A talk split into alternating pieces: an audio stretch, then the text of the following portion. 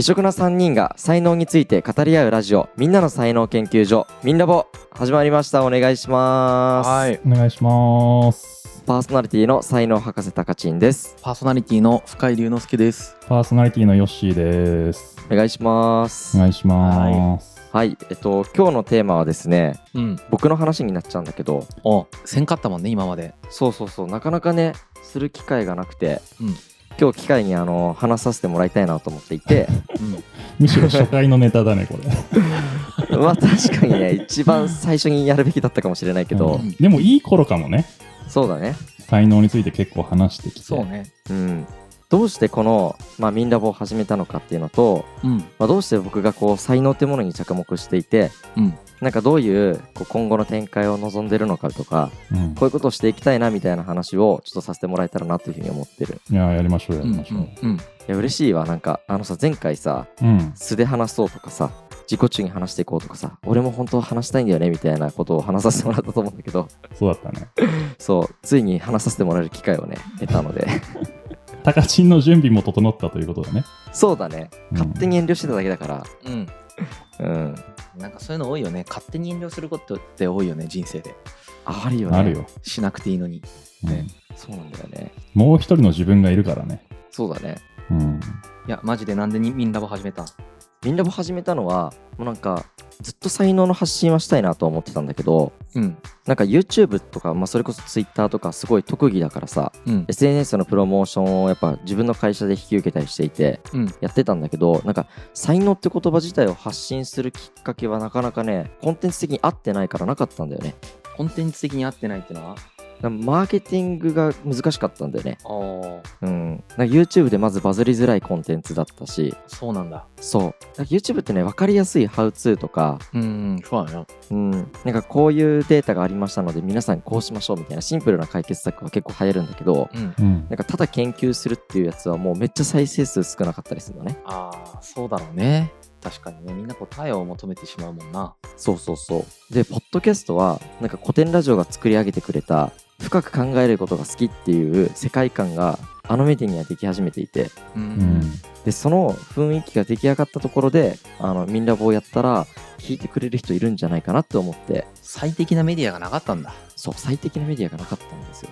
まあミンラボやるまではねずっと古典でもその CGO として才能のコンテンツを研究したりとか、うん。まあ、自分自身でもインサイト診断っていうのを作ってコーチングしたりとかしてたんだけど、うん。まあ、あれはやっぱりね一人一人には届くけど多くの人には全然届かなくてもどかしい毎日だったから、そうだね。うん、っていうのはあるかな。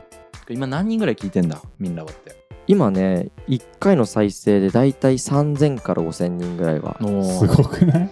目の前におると思ったらすごいよね。確かに3000とか5000人この話聞いてるって思ったら確かにね 普通にライブだよねライブだよね。すごいすごい。ありがたいよねめっちゃくちゃもうちょいちょい来るよ。みんなも聞いてますっていうメッセージ。あ本当？たまに、うん全然告知してない人にもかかわらず、え Twitter とか Facebook とかメッセンジャーとかで来るね。あそうなんだうん。でもいいよねなんか俺も聞きました面白いですとか診断やっぱりどうしても受けれませんかとかうん。そういうメッセージは未だに来るねいや、やっぱそのニーズ高いんだよ。それなんて答えるの？それはなんかラジオでもお伝えしましたがすいませんって言って、まあだから今研究しててみんなができるように頑張ってますっていう風に急がば回れだよね。うん、でみんなすっごいいい人だから返信するとあご丁寧にありがとうございますちゃんと聞いてませんでしたとかなんかすごい律儀な方々が多い。なるほどなるほど。変な人いない本当に。いい人多いよね。オフ会でもさ、参加される方の人間性バリバリ高い気がするんだけど。そうだね。うん、めちゃくちゃいい人たち。あれじゃない？考えないといけないメディアだからじゃない？あそうかもしれないよね。ね。確かにそれはあるね。みんなも始めた理由は今のやつで、うんそもそもなぜ才能なのかみたいなところ？あそうだね知りたいけどね。なんでタカチンは才能に興味あったの？みたいな。みんなも始める前に才能のへの興味がまずどっかのタイミングであったと思うんだけどさ、発生した時期が。そうだねなんか顕在的に出てきたのは起業してから1年目ぐらいから顕在的に出てきててうーん。1個目の授業が全然うまくいかなかったんだよねうん。それがなんかあの観光事業で外人向けにあの観光案内をする事業を作ってたんだけど全然違うよね。そう マジでうまくいかなくてですね まあ全く自分がやったことない授業をやってみようと思ってやったんだよね。うん。うん、それこそその着物がめっちゃ似合う女性を採用して英語がめっちゃ堪能な人を採用してう。うんんうんでガイドちゃんって言ってうん。着物を着た可愛い女の子と一緒にガイドできるっていうサービスを作ったの なんかあの世の中になさそうなサービスを作りたいっていうなんか欲求があってなるほどなるほど。全然そのなんか深いビジョンとかバイとかもなかったのね。でそれをやってったらなんかやっぱ自分の才能全く生かされてなかったからうん。でそれをなんかうまくいかなくなった時に一回うまくいかないループに入るとさ瞑想するじゃん。うんうん。するね。でなんか自分って何なんだろうとかえ俺ってなんか世の中に発信できる強いものって持ってたっけなとかが分かんなくなってきてて。うん。でなんかまあとりあえずツイッター見てたらツイッターでなんか盛り上がってる人たちとかツイッターでマーケティングしてる人たちがいてあなんか分かんないけどこっちの世界で一回勉強してみようと思ってマーケティング勉強しようと思ったのね、うん。うん、そうしていくうちにツイッターで発信しようと思ったら自分っていうものがないから発信できないの。全然。あ、そっか、自分を切り売りしなきゃいけないもんね。そう。結構自分は〇〇です。何者ですって言わないとツイッターってこうバズりづらいからうん。その時には何にもないなって気づいてそっからなんか自分とは何者なのかを探す旅をねしばらく1年ぐらいやってほでいろんなことをしていったらうわ俺小さい時から自分とは何者かを探し続けていて今に至ってしまっていたことに気づいたんだよねはいはい。う。へえ。なんかそれこそ小中高とかはもう高校の成績までずっとこうさ通信簿とかで5段階評価とかあると思うんだけどうん。なんかもう1と2と3がほとんどで4とか5とかなんか取れなかったのうん。意外だね。そうなんだ。いやもう全然勉強苦手で。でスポーツも全部あのできなくて。それそれこそ野球部が3年生10人ぐらいいたんだけどうん。あのあそう3年生9人になったんだよね。なんだけど最後まで俺だけレギュラー取れなかった。うーん。なんか全然野球部向いてなさそう。向いてなさそうだよね。なんで野球部だったの、野球部はお兄ちゃんとお父さんがたまたま野球やってて、うん、僕も野球やってみようって言って入ったんだけどうん。あの辞めるのが怖くてずるずる3年間やってしまって。ううーんで骨折3回ぐらいしたりとか骨折3回もした。そうそうやばいじゃん。全然向いてないやん。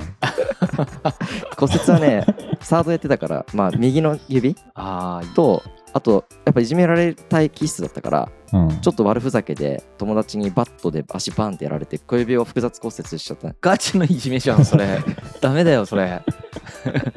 ふざけでやっちゃダメなやつやね。なんかいじられるの延長線上にねそこまでたどり着いちゃって、あらららら。あーうん、でなんかまあ中学までは結構こうなんかビクビクして生きていてうん。で高校から少しずつバンドマンになったりとかいろんな好きなことやっていったんだけど、まあ、何一つうまくいかなくってうん。で大学も浪人までしたんだけど全部落ちてうんう。ん。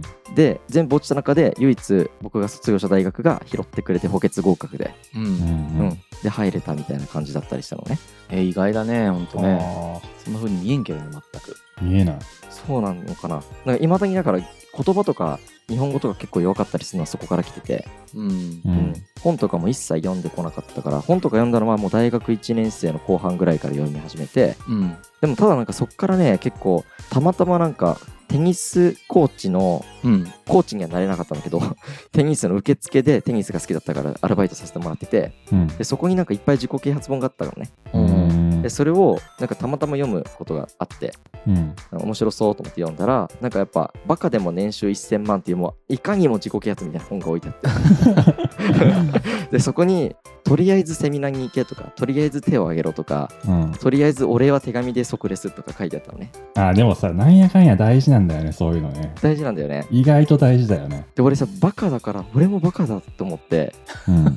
俺もそうしようって言ってなんか全部その通りにしたんだよねああ、素直なんだね。そしたら速攻気に入られて大学1年生の冬の時にある社長にはいはい。で私のところでインターンしなさいって言ってカバン持ちさせてもらって、うんまあ、それが社員研修の会社だったからいろんなこと学ばせてもらったんだよねあー、なるほど。いい場だね、それはね。そうそこからもうめっちゃどんなにつまんない仕事でも2つ以上の目的意思を持てとか言われたりとかしてはいはいはいはい。めっちゃつまんないシュレッダー掛けをなぜか8時間やらされるっていうなんかすごい鬼畜な仕事もしたことあったりとかしたんだけどうんいいんじゃない？大大事だよね。ね、でもそういう経験ってマジで。そうとかあと文字起こしとかね講演内容ので文字起こしとかすごいつまんなかったんだけど2つ以上って聞いた瞬間にあタイピングが上手くなろうっていうのとうん。あともう一つは講演の内容を全部覚えちゃってうん。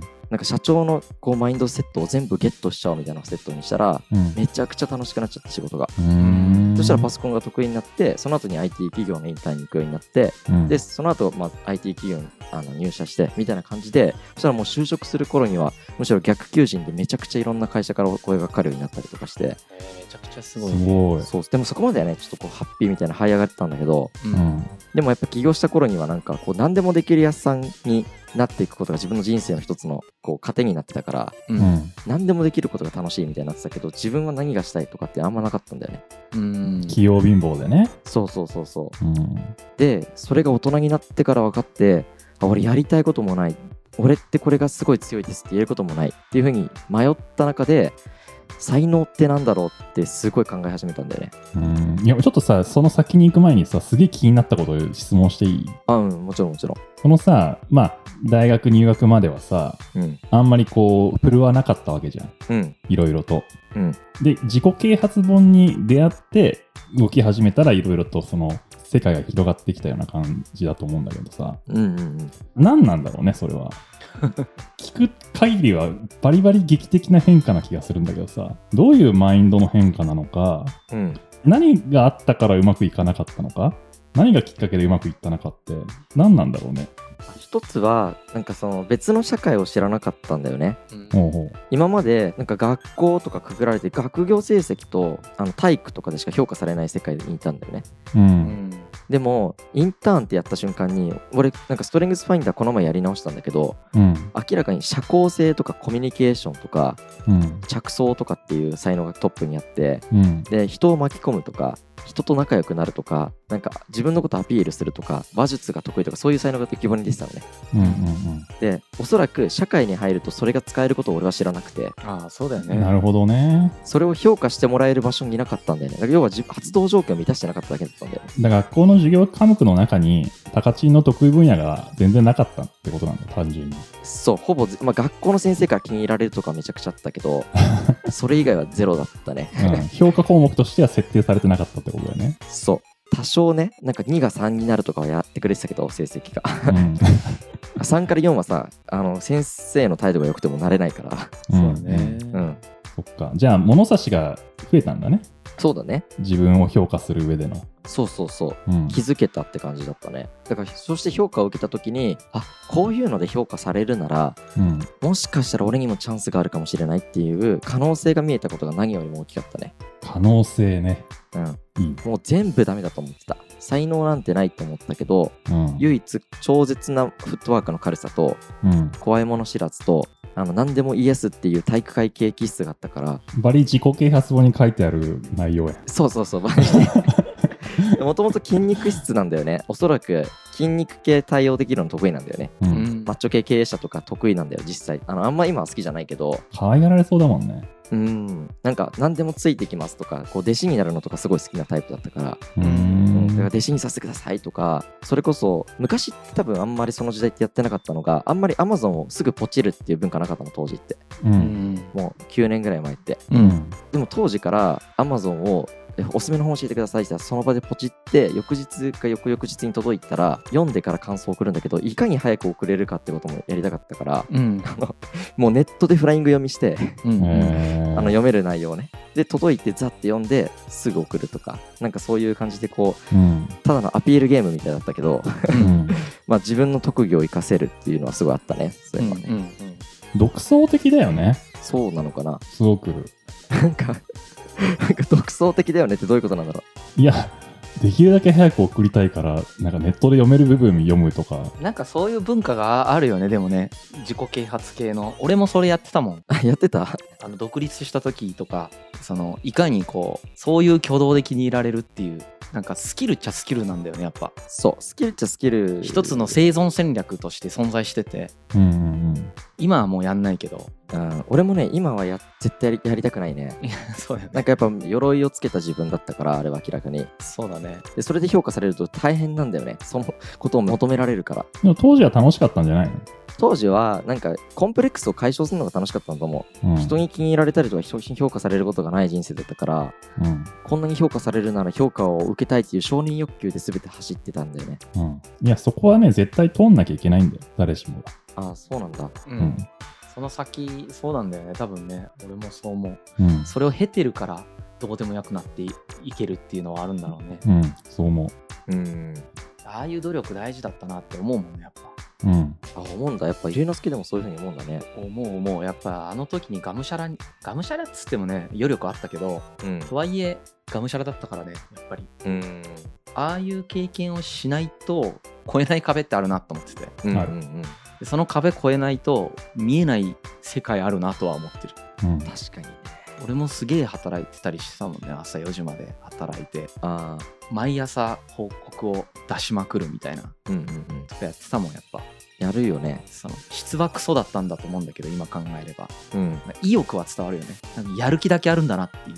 そうだね、うん。あそうそう当時はなんかそのスキルもないからやる気しか自分の才能がないって思ってそれを本気でやってた。はいもう俺も全く一緒。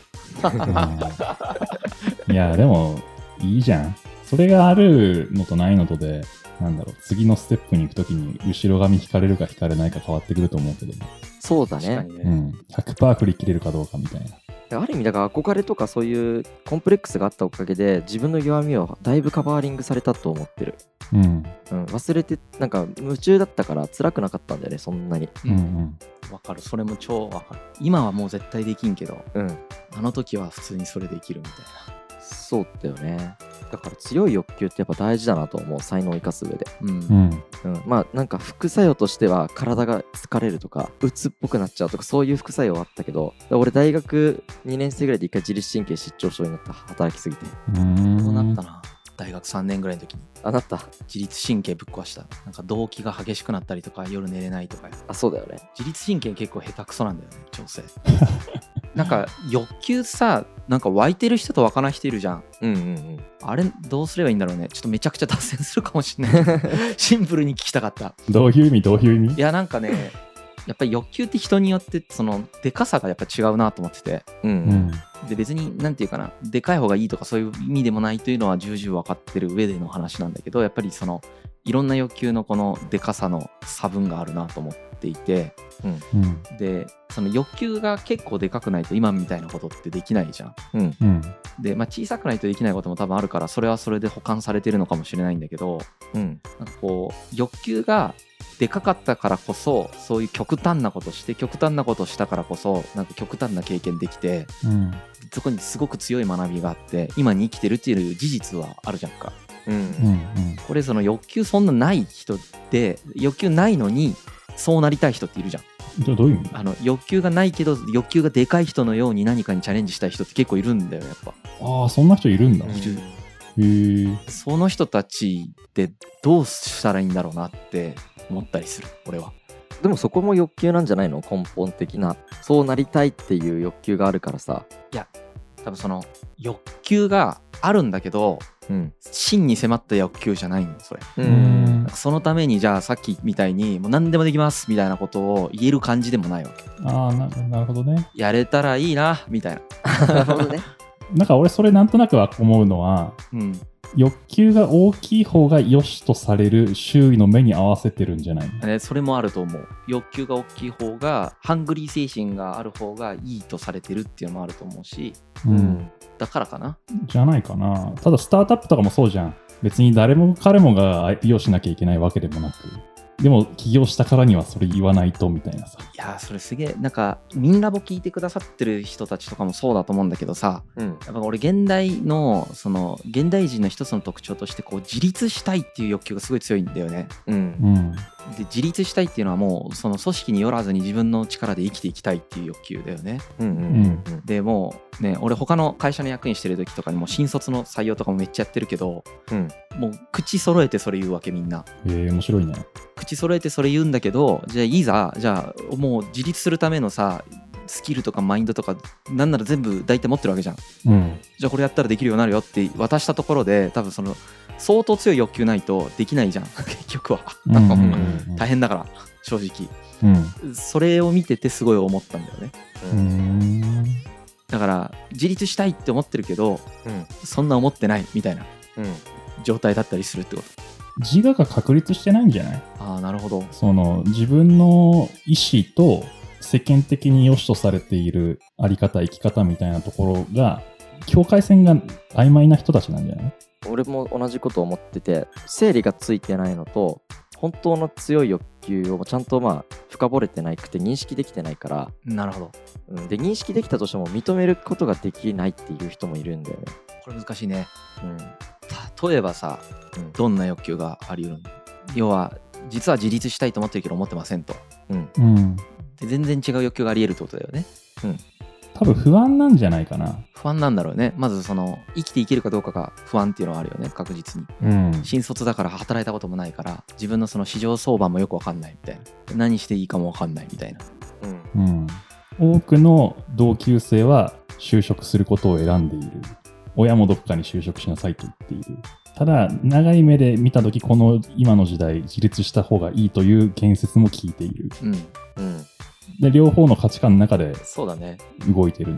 さっき言った自立っていうのはサラリーマンのまんまでもいいと思うんだけど要はどの組織でも生きていける力みたいなのを身につけたいって思ってるってことねああ、そういう意味ね。思ってるけどそれを身につけるためにはその職人芸的な修行がいるじゃんやっぱりうん。どの領域でも。まあそうだね。それこそ朝まで働くみたいな話。とかそれをやる気はないんよ。みんな。うん。みんなじゃないけど その人たちが。結構俺が付き合ってるその人たちとかがまあある意味幸せだよね。まあそうだね不安が切実じゃないってことだよね。やっぱそういうふうに認定することになるかねうんこういう問題も結構その才能の文脈の中でどういうふうにこう語ってどういうふうに整理されていくのであろうというのも興味があったんだよね。ああ、それ俺めっちゃ思うのは、うんその不安が切実じゃない限り、うん、自分の才能を発見してやろうっていう探求心もやっぱりそこそこしか湧かない気がする。うーんなるほど。じゃあ先に切実な不安を感じるとそこにスイッチが入るけど別に感じてなかったらそのままほっとけばいいんだ 多分。欲求と不安って結構同じものだと思うんだよね。うんうん不安があるから欲求があるし、うん欲求が不安を作る部分もあると思うけど、うんそういうものが切実にないってことは結構満たされてて幸せな人たちなんだとは思うけどね。そうだねあともう一つは使命感とか責任感とかっていうちょっと不安とは違う種類のものもあるような気はするけどねうん。あとね、欠落だと思う。欠落だね俺もすごいわかるうん。俺ちなみに渇望って呼んでたああ まあでもなんか同じことを言ってる気がする。うん同じだと思う渇望がないとエネルギー湧かないっていううん。うんなるほどね突き動かされるものがないよね。ね、うん良くも悪くもね。うんうんまあ幸せだと思うけど。渇望って誰にでも絶対にあるのかなそれともない人もいるのかなやっぱあんまりない人もいるんじゃない？少ない人どうすればいいと思う？どうしなくてもいいんじゃない？それ楽しいじゃんそれで。成り立ったってことだよねもうそれ。成り立ってるよね。俺らが目指し俺らっていうかその今渇望してる人は目指してる世界だよね。うん。渇望がないのに渇望してる感じになってる人がいるっていうさっきの話なんだけどん。その人たちはじゃあ自分が本当は渇望してないことに気づいて何も求めなければいいっていう話だよね。言い方あれだけどあの実はそれがすごい幸せなんだっていう話なんだよねなんか課題の捏造だよね。うん。流されてるだけじゃない？スタートアップもさ、社会課題を自分たち的に表現してさ、まあ、その課題あってもなくても 別にみたいなものを解決するんだみたいな風に旗振ってたりもするじゃん。なんか、ん。そんなに多くはないとは思うけど、うん。そういうなんか原体験みたいなものがある人の方が説得力があったり、そういうものを良しとされているような文脈の中で、何もそういったものがない自分って、なんか人を引きつけられるんだろうか、みたいな不安感から、そういうものを身にまとったりするとかはあり得る気がするけど。あるね。うん。いややべえ俺ずっとこれ話しちゃうからちょっとやめとくか。これ一本取れるよね。何本？俺3本ぐらいいけるなって思いながらちょっと今止めた。確かにね。やばいなと思って。でもなんだろうね。いや、俺さ、うん。また高知のちゃんと話に戻りたいものの、ううんん龍之介がなぜこのテーマを気になってるかが気になる。いやなんか思い出しちゃったんよ。さっきその高知の話を聞きながらね。ああの基本的に軽度 ADHD 傾向あるから連鎖的に物事を思い浮かんじゃうんだけど、ーうん。うん。あの高知の話を聞いててその今他の会社でねその新卒採用とか新卒に向けての教育とかやってるんだけどうん。うん。こうなんか渇望を感じないから見ててあんまり。うん。彼らから。まあ俺もあの年齢の時そんななかったなと思ってるんだけどうんあの渇望ないとさどんなフォーミュラ渡してもさ奥義を渡してもどうにもなんないじゃん。ほんとうんうんうんほん。とどうにもなんないよね。やっぱ渇望ないと。だからなんかスキルみたいなのを渡してもしょうがないしうん。別に OJT できるわけじゃないから、うん。あのああ、なるほど。あ理解できた。その限られた時間の中で自分が渡せるものって常にフォーミュラみたいなその奥義みたいなのしかないからそれって渇望セットじゃないと意味ないから困ってたんだよね。でもそれって才能ってなんだろうって例えばだけど彼ら彼女ら多分超気になってると思うわけ自分のうん。そういう意味では多分みんなぼのリスナーの皆さんとも同じものを共有してると思うんだけどやうん。っぱりそのね渇望の型みたいなのがあるからうん。人によって。渇望がめっちゃでかいとかめっちゃ少ないみたいなことってどういうふうに自分自身をメタ認知してその個々人がどうやって処理するのが一番いいんだろうなと思って。あーなんか俺思うのは大きい小さいっていう概念もあるけどうん。それってその本当に目に見えてる渇望だっけっていうのはうん。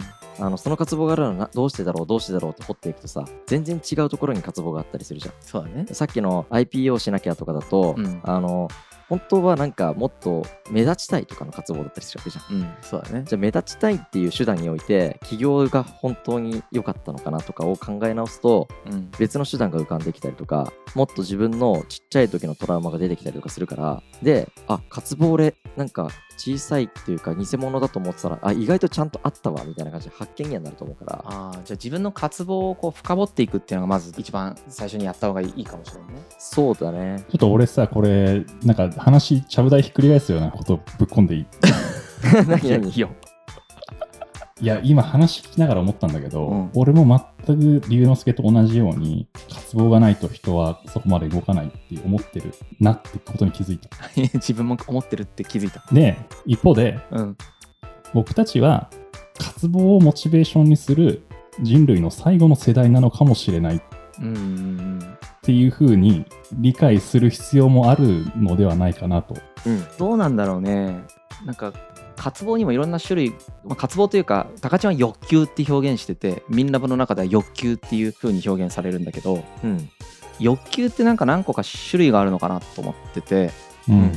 なんか、全世代的欲求と新世代的欲求がある感じはしてるんよ。うんうんなんかその質の違いみたいなもののは着目した方がいいかなと。なんか有むだけではない感覚はあって、うんうんそうだね。質的違いはあるかもね。そうそうそう。俺も別になんかこう車が欲しいとか思って頑張ってたわけじゃないから、う。うんんそういう意味ではその旧世代的欲求でもなかったし、うん。家が欲しい、車が欲しい、金持ちにな金持ちになりたいっていうのはあったけどね。う。うんん稼げる自分になりたいっていうのはあったんだけど、うんまあ、今思うとそのやっぱり自分は稼げるのかという問いがあったのが一番だったねう。うんん強い問いがあったそれをその当時は稼げることが証明されないと自分は何かしたら稼げる人間だということを信じられなかったからうんうん証明したかったねうんうん今思えばそんなこと証明しなくてもやれば稼げるしやれなかったら稼げないっていうただそれだけなんだけどうんううんん。その時はそれが分からないからうん何をすると稼げるかが分かってないからうん。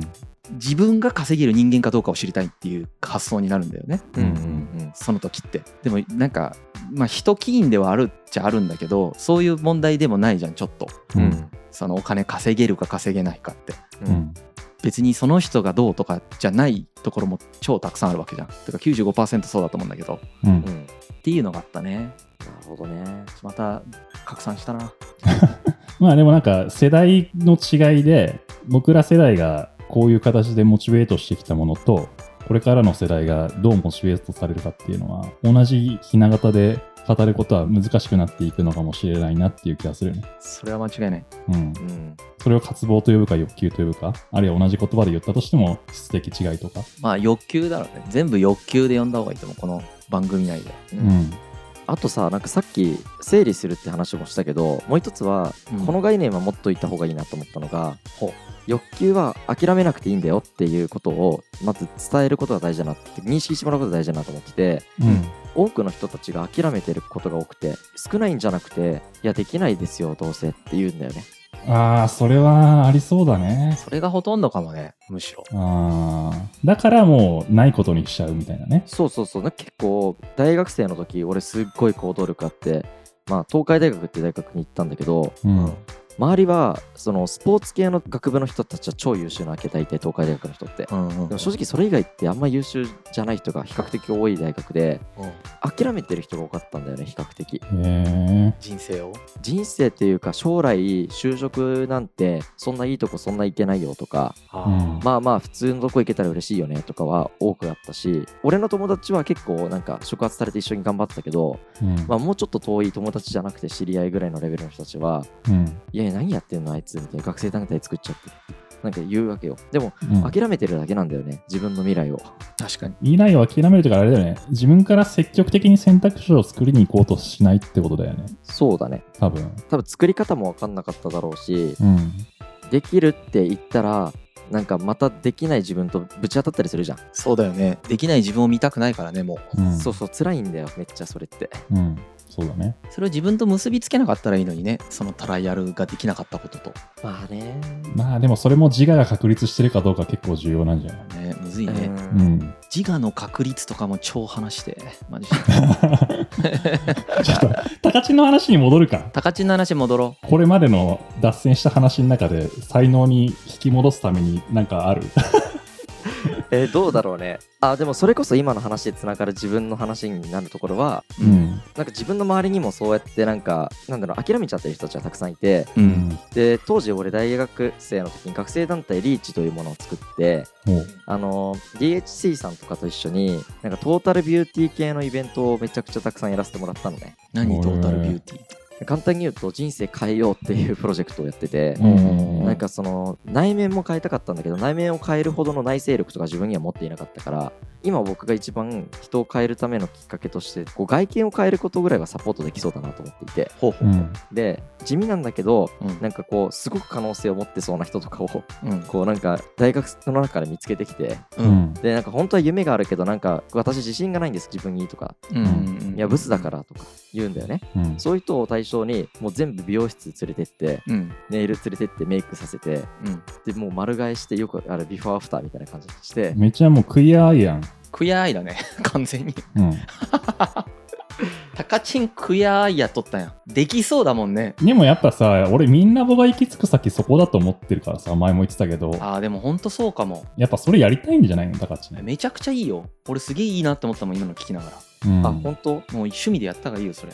なんか俺将来の夢がさうん。あでも嬉しいわそう思ったなんか将来の夢をずっとその時描いてたのはうん。あの1個のタワーを買って入り口入ったらヒアリングが入るのね。うん。でまず外見を磨くとうん。自分の世界が変わるからあれ？みたいな。私にはこんな可能性があったんだって気づき始めて。わかりやすいよね。でその後から内面を、えっと、変えていくその才能論だったりとかうん。なんかもういろんなマインド系のものをちゃんと知っていくとか内省を高めるとかさ。でいろんなことをしていった結果本当の自分と出会いましたみたいな涙してうん。ようやく自分として旅立てるみたいななんか1階から5階に上がっていくと本当の自分に出会えたみたいな,、ま、なんかビルを作りたかったのね。うん。それやろうよ。ビルじゃないとダメなのそれ。あビルじゃなくてもいいんだけど なんかワンフロアずつこう 上に上がっていくと自分が変わるみたいな。なるほどなるほど。それは概念としてできるじゃん全然。できるよ。そうだね。なんかそれを4年間ずっと人に言ってたら笑われながらもいや俺は本気でこれをやりたいって言い続けたら DHC さんが佐野くん面白そうだからやりましょうって言ってへ引き寄せたね。そう話を持ってきてくれたりとか。すごいじゃん。そうかもね。なんかその話で全部の就職活動も受かったんだよね。なんか僕こういう夢がありまして。いやそんな学生欲しいよ。うん。それいいねマジで。俺もクイアアイ好きだからね。あれ見てて気持ちいいわ俺見てないんだよねそれちゃんと。見た方がいいよ。多分同じことやってるよ。そうか。ガチで同じことやってる。内面と外面どっちもその自信つけてもらうっていう。あそうなんだ。そうそうそう。あじゃあもうまさしく俺があのずっとやってて変なやつって思われてたんだけど世の中にはねその当時は。それが今ネットフリックスでめっちゃ流行ってる。人気なんだ。先取りしてたんだよだか 世の中がじゃあやっとそこになんか追いついた追いついてきたんだね。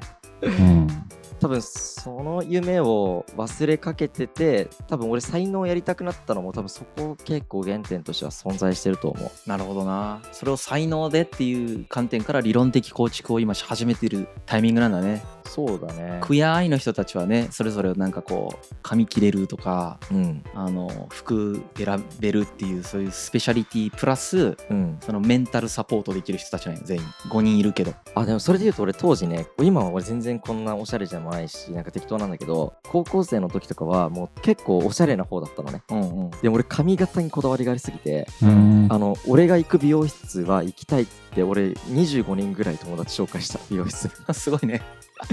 すげえ。でタカチンにセットしてもらいたいっていうのがすごい声が殺到してて。もう才能だよ、それも。じゃあ髪型から入りタカチンは。そうだね。でメンタルもサポートしみたいな。うん。いいね。まあトータルでいけるよね。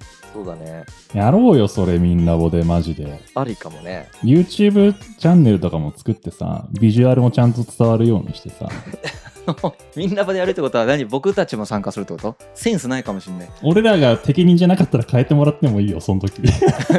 僕らはさ才能の部分でいいんじゃない？だからあと外見とかその他は別の人たちいいと思ってて。そうだね。うん。であのあそういえばなんか資生堂さんともやらせてもらってて。めっちゃいいじゃん。資生堂さんとかとさ、うん。やりたいねそれ。うん。マジで資生堂じゃなくてもいいけど資生堂さんとかとうん。メイクと別にその女性だけじゃなくてもいいし。うんうんうん。めっちゃいいじゃんそれ。やりたいよね。自信つくじゃん人の。